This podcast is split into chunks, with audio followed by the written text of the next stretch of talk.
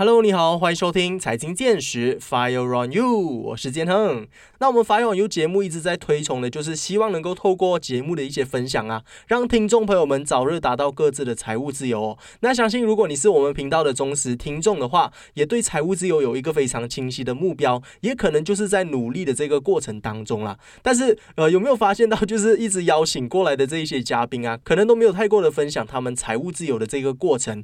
可能还有一些是还没有达到财务自由的人，也在分享他们是呃怎么样计划去达到这个财务自由。然后我这个主持人也还没有达到自己的财务自由嘛，然后一直都是由我们来分享，好像不是一个很好的榜样哦，对不对？那如果想要学习怎么样财务自由，当然要找到一个已经达到财务自由的人来学习嘛，对不对？那我们今天就不意外的邀请到一位已经达到财务自由的人士啊，他的名字叫做酷 Sir。今天我们邀请他来谈的这个主题呢，就是他是如何达到他的财务自由以。及财务自由以后的人生是如何的？因为可能在大家的想象当中啊，财务自由以后的人生可能就是非常的放松，可能就是不需要工作啊，然后有花不完的钱，这个才叫做财务自由。但是其实真正的财务自由是如此的吗？如果不是的话，它又会是如何的呢？我马上有请我们今天的嘉宾来跟我们做分享，他就是 CIP 国际认证的财商教育师 k u s e r Hello，大家好，谢谢金人的邀请。来到 Astro Radio，Hello，大家好，我是酷神。Hello，Hello，酷神你好。那大家可能对于酷神没有太过熟悉，可不可以先请酷神来一个简单的自我介绍，然后来一个简单的背景介绍，让大家知道一下你，然后跟大家打声招呼啊。好，Hello，大家好，我是酷神。呃，我本身是一位 CIP 国际认证的理财教育师。那如果不认识我的人，以为我是从事财商教育好多年，那其实我的背景是机械系嘞。当讲到这一块，其实每个人都会觉得说，哎，你怎么从一个机械系转成一个财商或者一个教育这个行业？所以我想说的就是，呃，我本身在中学的时期就很喜欢，就是我知道我的梦想是在创业啦。那因为大家都说，哎，读理科是比较多选择，对吗？然后就跟以往我们的年代的那一个，呃，所谓的怎么讲啊？标准。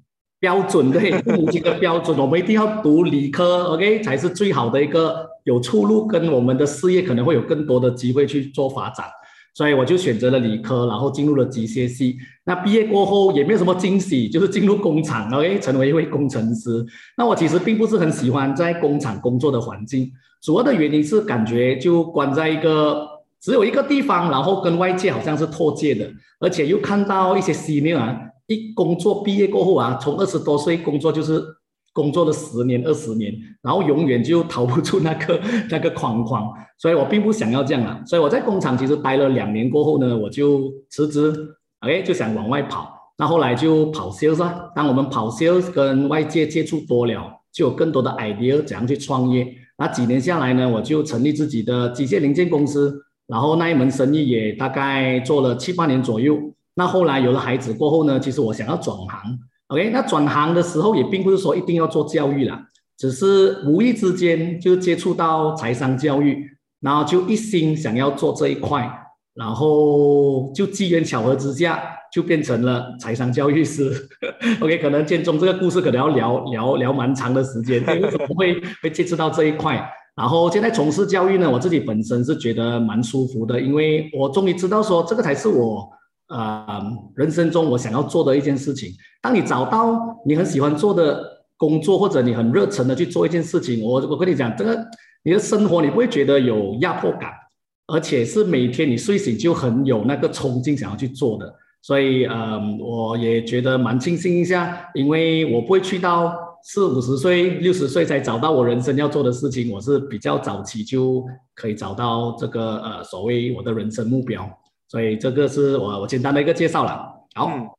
嗯，那其实库舍他除了是国际认证的财商教育师之外，其实为什么今天会邀请他上来我们的节目跟大家做分享哦？其实我们今天定的这个主题啊，叫做财务自由以后的生活。因为其实我们发有牛的节目，其实就是一直希望能够透过一些内容，希望能够帮助到大家，鼓励到大家达早日达到自己的财务自由嘛。但是财务自由以后的生活是怎么样的？这些可能大家会有很多的幻想啊，很多的不熟悉感。那么今天我们邀请到的库舍呢，他。正是已经达到了财务自由的一个人物，然后也希望能够透过他的一些个人经历来让大家了解一下，诶，其实财务自由真正的这个定义是如何的？财务自由以后真的是不用做工了吗？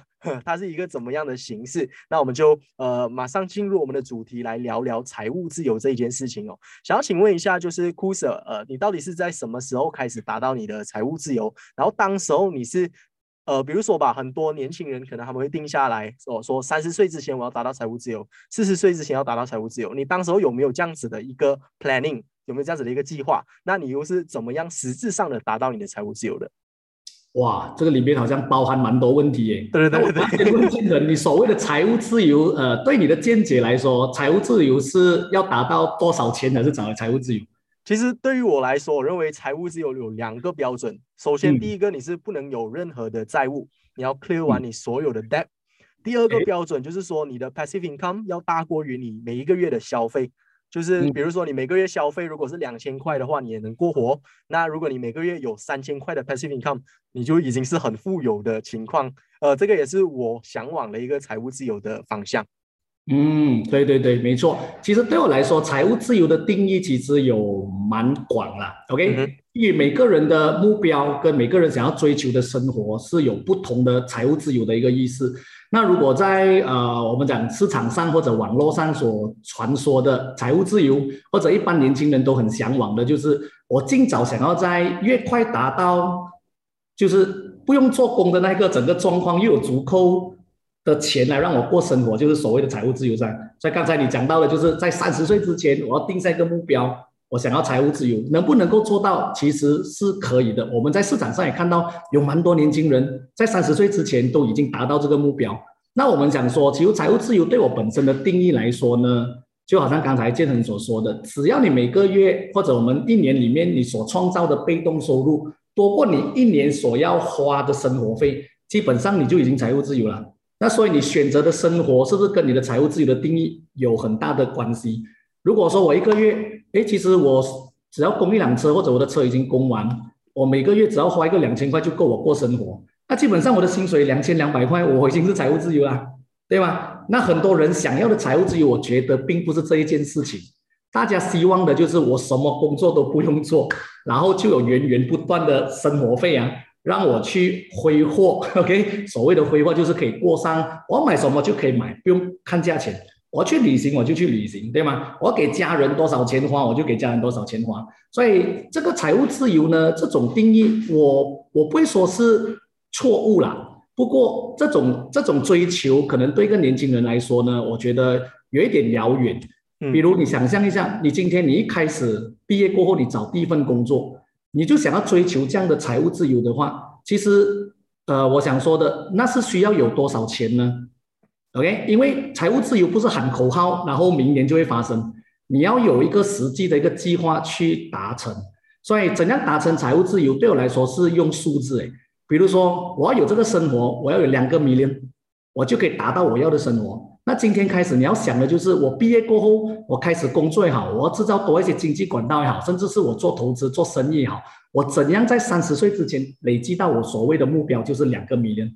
哎，如果你有一步一步的去执行、去规划的话，这样子的话，我我觉得你可能可以在三十岁之内就可以达到。那如果说，哎，我的整个财务自由，我的定义跟我的啊所谓的那个金额的那个目标是十个 million 的话，那你要在三十岁十个十个年头里面去累积到这一笔钱，哎，这个是能做得到的吗？所以我觉得很多年轻人不能只是说，哎，我财务自由，我可以做什么我就去做。我觉得是应该要用一个数字再去衡量。去衡量说我要达到的那个目标，我要实际的状况，我要怎样去达到，对吗？比如今天你说，哎，我一年后我要财务自由，那今天我的工作薪水你可以算得到的嘛？那即使我有准备一笔钱来做投资，哎，我一百千我要累积到两个米链在一年里面，你的投资回抽一年要多少趴？对吗？那个是一个对我来说是一个呃在幻想，因为实际状况是做不到的。那如果这样子的话呢？其实我觉得，如果你一直一直没有目标的追求的话，呃，可能分分钟会掉入蛮多的金融陷阱啊，尤其是在现在的这个社会的一个状况下。好，嗯，我觉得你讲的这一点是非常的好哦。像刚刚那个，呃，你要追求，呃用不完的这个钱财啊，它其实在现实生活当中会有一点感觉不踏实，因为其实你要怎么样达到这些用不完的钱的之前，你是要经过很多的财富累积，你才会有这些钱嘛。但是当你有了这些财富累积之后，你开始不断的花，总有一天也会被你花完的。所以它是一个好像不踏实而且不切实际的一个东西。所以反而说，怎么样达到财务自由，理财这一个部分也是非常非常重要的。你要怎么样？不花多过你赚的钱，你才能够达到财务自由嘛，对不对？对，这个讲的没错啊，没错啊，是是是是是。那我想要更想要知道一下的，就是库 Sir，你花了多长的时间来完成你个人的财务自由？那你又是通过怎么样的方式来达到你的财务自由的？好，第一点，所谓的财务自由，呃，我其实也不敢当啊，建恒。所以，因为我的财务自由，我的呃定义跟我觉得那个层次会有不同的状况。那我只能说，我可以达到的是初步的财务自由。可能我今天什么都不做，OK？诶，我生活可以过得很好。那过得很好是可能中等的很好，OK 吗？不是人家以为说哇，你可以过上很富裕的生活啊。今天我要飞去另外一个国家吃个早餐飞回来，因为因为有有每个人都有向往这种很梦幻的那种生活，是 OK。所以我想说的就是，呃，我在从事教育过后呢，其实。刚才大我已经跟大家讲过，就是我有在做我的自己的生意，机械零件、机械零件公司的生意，创业了大概七年左右。那我后来从事教育过后呢，我才真正的有去了解更多关于理财规划这个部分。所以刚才建成也是说到了，理财的部分非常非常的重要。当你有有了理财的那个概念过后，你才能一步一步去做。就好像说你要去追追想啊，好像追往我们的那个财务自由，你要多少钱？你要有一个目标，那个目标就是用数字来去计算，所以你要一步一步的去规划去达到了。那我是大概用了呃，可大靠近八到十年的时间。哇！所以从中做了什么东西呢？就好像目前我有我有自己的一些书，OK，我出书那一些就是呃幼儿园的一些教材，我们会有 loyalty fee，OK，就可能你说，哎，我我什么都不用做，我每年就有一些收入进来。不过这些收入也是有有 contract 的啊，他可能五年后就不能再继续了啊。对，那这个东西，你你你问你问我，我跟你跟你说，哎，现在我是有被动收入啊，我可以什么都不做，这笔钱会进来。不过可能三年五年市场有变化过后，你的东西如果没有再改进的话，你你这份被动收入还能持续多久呢？嗯，OK，这是其中一个呃我的经济的那个来源。OK，那另外一个当然是我们现在也是有在做一些教育，那个是劳劳动靠劳动来赚钱的。另外一些就是投资，OK，我们有投资美国市场，我们有买一些股票。那买股票大家也知道说，哎，市场会波动哎。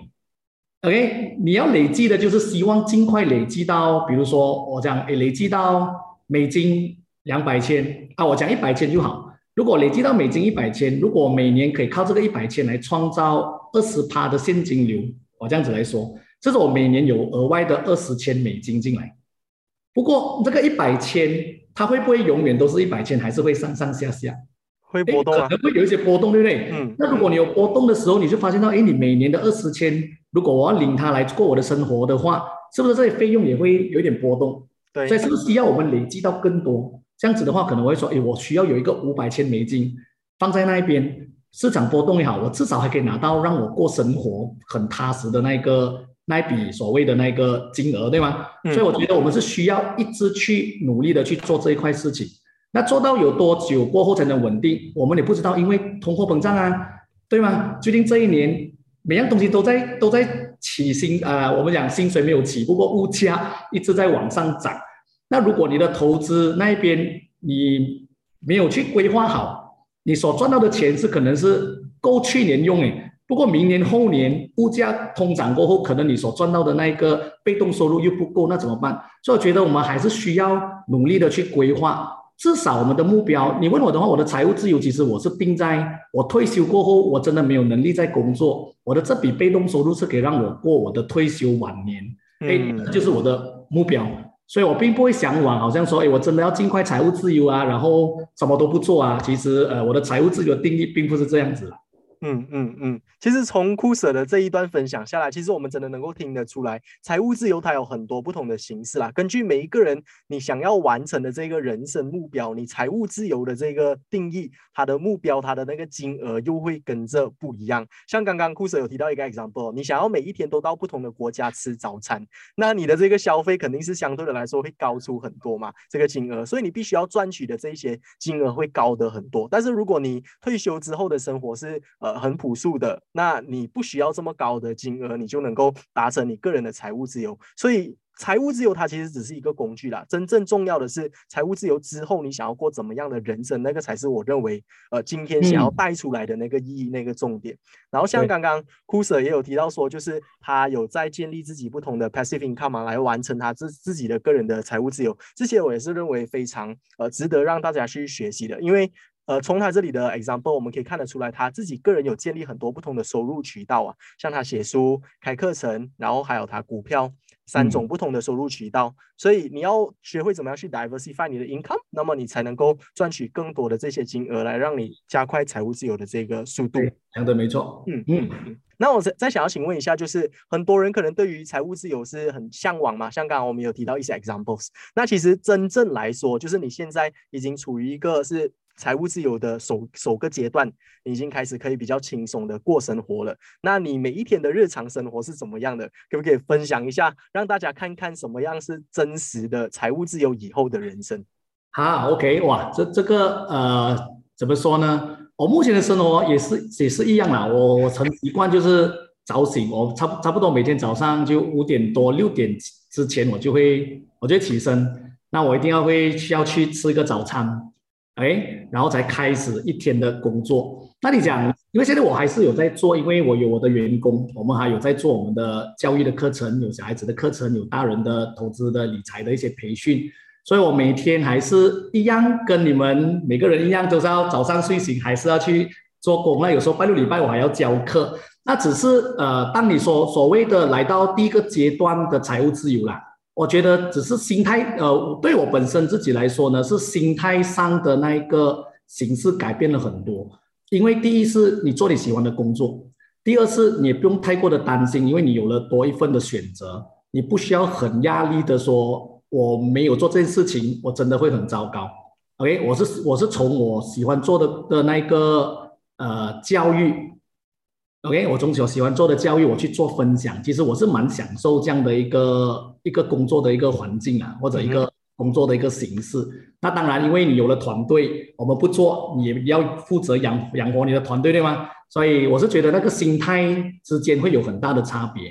那可能刚才可能建恒问我的是，诶，如果真的财务自由过后，你向往的生活又有什么不一样？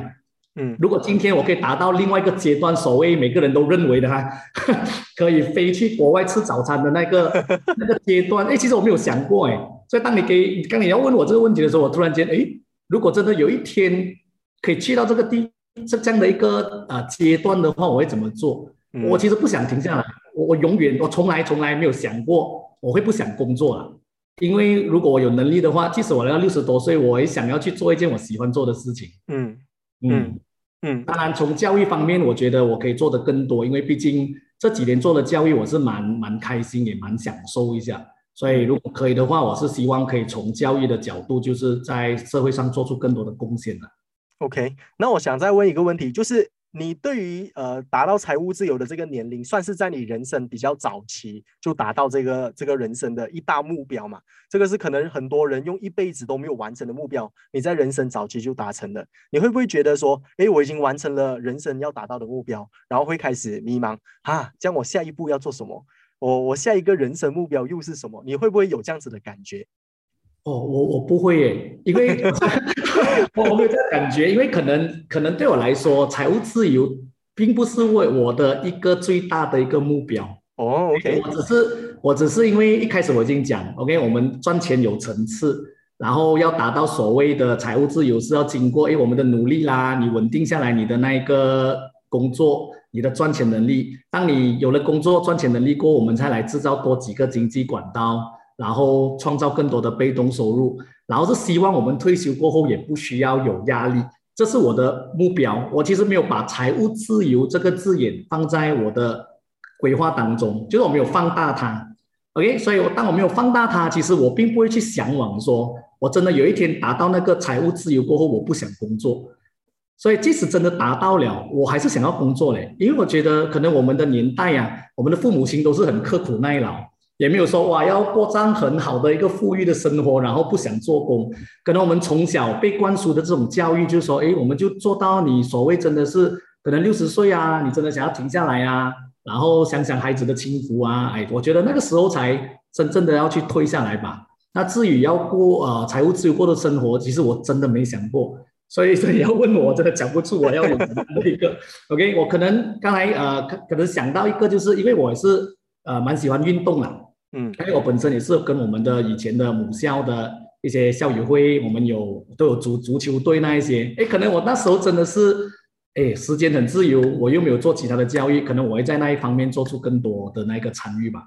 嗯，也是也是也是。我觉得就是财务自由这一个词啊，被很多人真的是放大来利用啊。因为很多这一种 financial guru，大家都知道这一个财商的教育圈子，其实不是所有的呃这些导师哦都是非常的正规的。有很多他们就是利用财务自由这个词来卖梦给大家，就是希望哎大家真的是能够现在，因为很多人他们工作工作到很疲累嘛。那我如果我告诉你，你只要上了我的课程，你能够达到财务自由，然后从此以后你只是在海边，每一天都是。在散步而已，很多人就是因为这样子的一个欲望，所以会被。吸引到这些地方去，所以财务自由这个词就真的是被放大了很多。但是其实回到来现实，财务自由它是一个什么？它其实只是一个状态而已。其实从刚刚 Kuser 的分享，那他刚刚也有提到说，这个世界是会不断的改变的嘛，尤其是在现在的社会，可能你现在这个书的 passive income 的 contract 只有五年，五年过后如果没有了没有了的话呢，那你当时如果你之后再重新找工作，可能也会太迟了。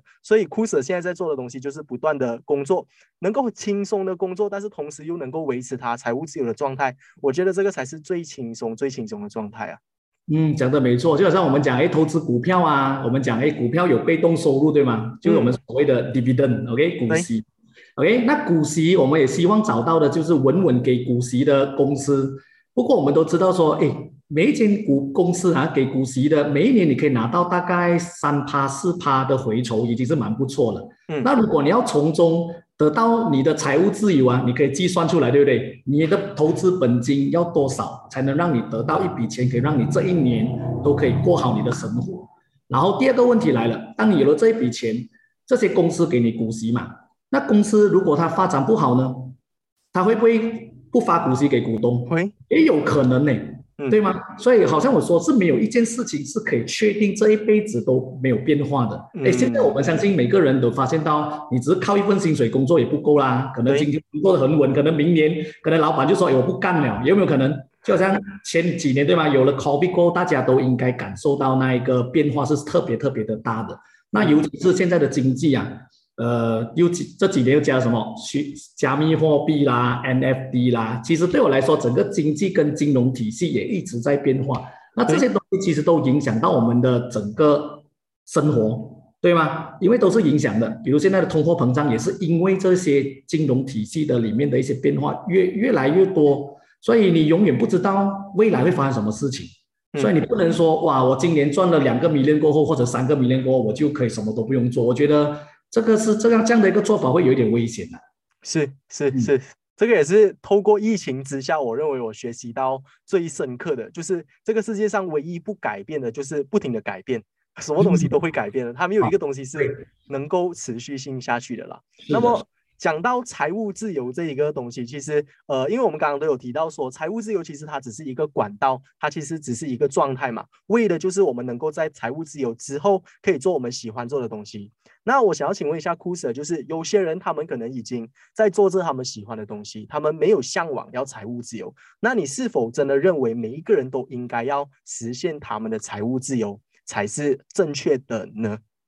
哦，不会耶。其实我并不会去鼓吹每个人都想要去达到财务自由，因为有些人他要的生活，OK，就是要平平稳稳的。他有一份工作，然后这个工作够养活他的整个家庭，他只希望有一个幸福美满的家庭，他这一生中已经是很满足了。嗯哼，他的他希望的东西就是这样子，他不需要是一直去追求。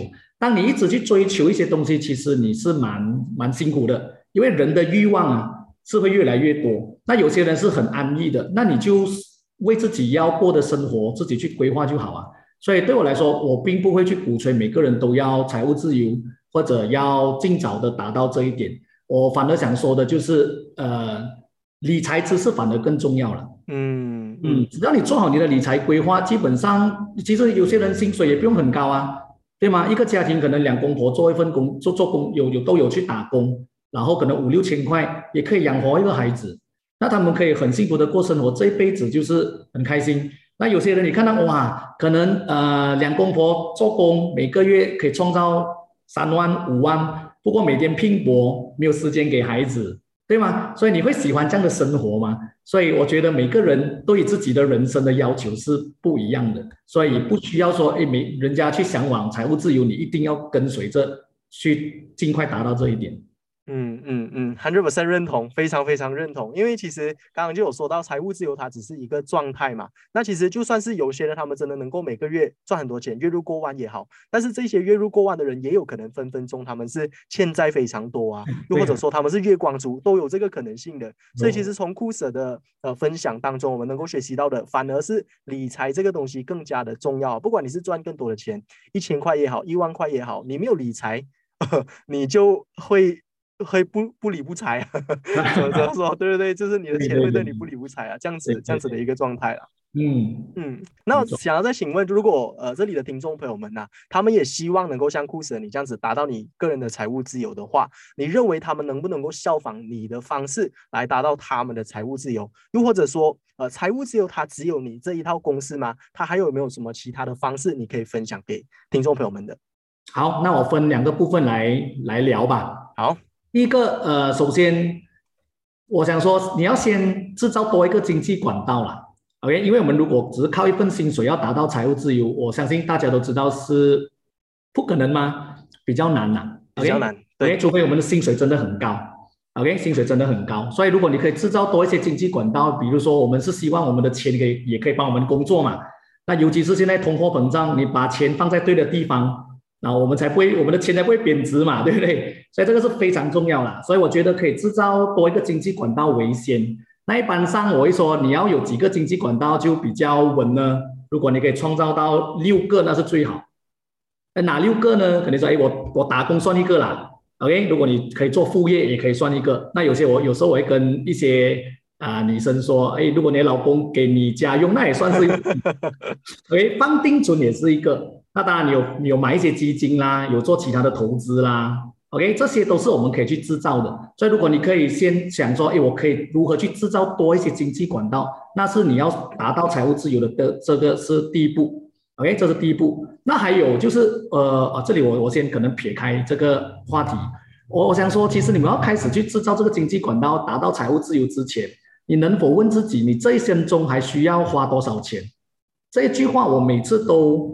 在开课或者跟一些年轻人聊，OK，或者一些哎上我们的财商课，我都会问他们。其实十个人里面呢，有九个半以上都不知道他这一生中还要花多少钱。嗯，如果你都你连这一生中要花多少钱你都不懂，那你要怎样去追求你所谓的财务自由呢？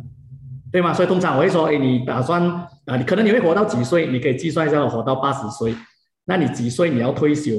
六十岁好了。所以你今年几岁？如果你已经是三十岁。所以你工作时间还剩三十年，所以你这一辈子你可以大概算一下，你不用算的，你就算呃中等的生活费就好，即使你不算通货膨胀也无所谓，你大概计算一下，哎，可能你还需要两个 million、三个 million，就看你自己的生活而定。哎，有些人没有孩子，哎，可能他的消费就少了一点；那有些人是四十岁的，他孩子已经长大了，他不需要再养前面的十多年孩子的生活费，对不对？教育费。所以你可以大概算出来，诶，可能我们还要拼搏多一个两三个米年，我才能在后面退休过后的二十年，我才能过生活。这样子的话，你就有一个目标去设定，说我要制造的经济管道是否可以让我达到我在退休之前就要累积到这一笔金额。这样子的话，你才会有一个方向去做。嗯，哎，所以回到来就是先以经济管道为先。OK，然后再去计划如何去达到刚才我们所谓的你的人生还需要多少钱，嗯来就是结束你一生，对不对？OK，好，那从投资是其中一个部分呐。很多人现在呃，因为我自己也是有在做一些投资的课程，也是有在做一些分享。那我往往遇到很多人都说，哎，投资其实是可以让我们制造多一个经济管道的方法。那的确是，不过投资有多快速的可以让你达到呢？这个对于一些人来说，可能他们的概念并不是很强。他们可能觉得我今天投资，我明年就可以达到我的目标。其实也要看你的投资本金。所以这里我简单说，当你投资，你可以画一个三角形。这三角形里面有三个点，第一个是资金 capital，第二个是时间，第三个是回酬。嗯哼这三个点呢，你只你不能三个都是达到你要的，你只能选两个。就比如说你资金少，如果你资金少的话，你的时间就要，你如果要资金少，你的时间就要长咯，嗯对吗？如果你要回抽高，对吗？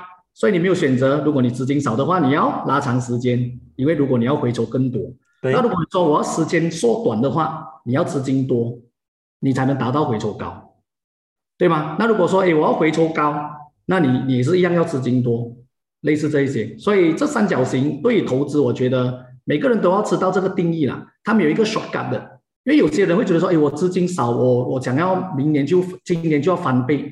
我想有什么投资商品是可以一年翻倍？其实正规的投资是达不到的。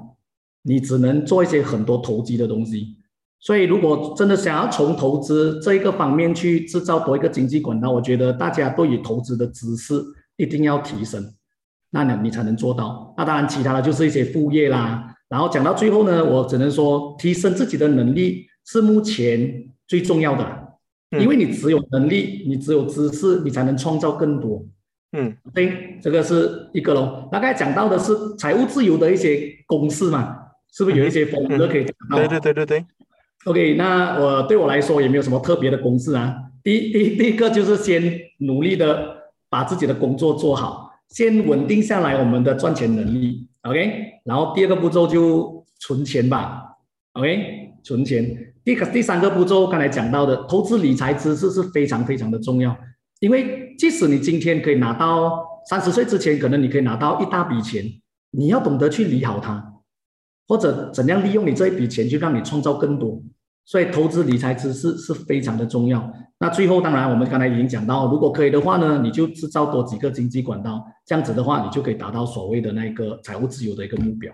嗯嗯嗯是这样子认认为啦。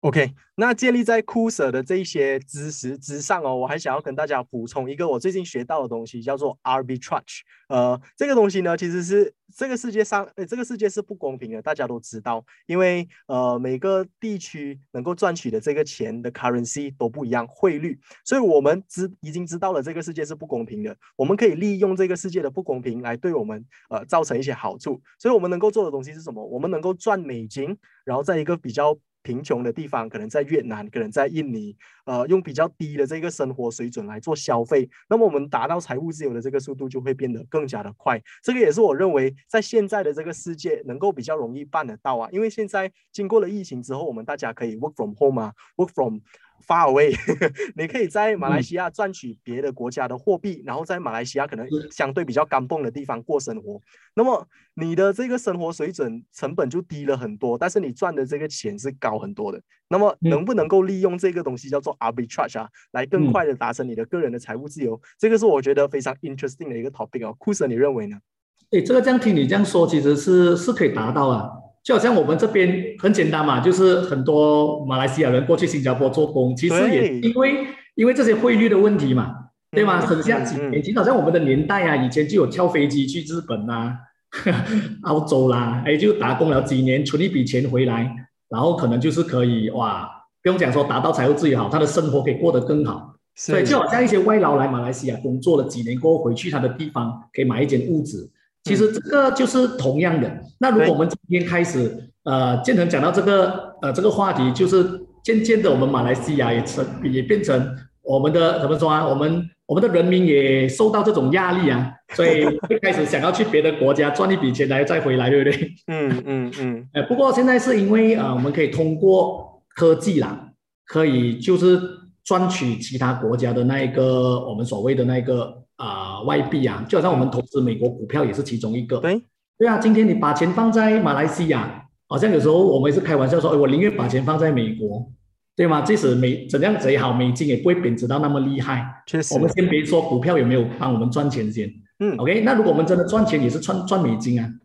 这个也是我们在分散把钱放在不同的地方，制造不同的经济管道。那通常如果有做生意的老板们，因为他们的公司本身也是会买一些外汇啊，主要也是希望不要呃货币贬值嘛。然后如果我们身为一个就是说我们自己个体的话呢，我觉得这个也是当你要做制造经济管道也好，做一些副业也好，其实也是一个很不错的一个一个出发。嗯嗯嗯，我我这个提出来就是希望能够让大家哎，可以从另外一个角度来思考啊，它不一定是完全只有一个公式来让你达到你的财务自由，其实它有很多不同的方法，尤其是在现在的这个时代，我们有很多不同的选择，所以其实呃，财务自由它只是一个目标而已，我们能够走的路是有很多不同不同的途径的，所以希望能够呃这个分享能够帮助到大家了。那么再想要请问一下库 Sir 的就是你在经历这八到十年的期间来达到你个人的财务自由。现在已经达到了嘛？那你在这个过程当中，你认为你学习到最重要的一个是什么？可不可以和听众朋友们分享一下？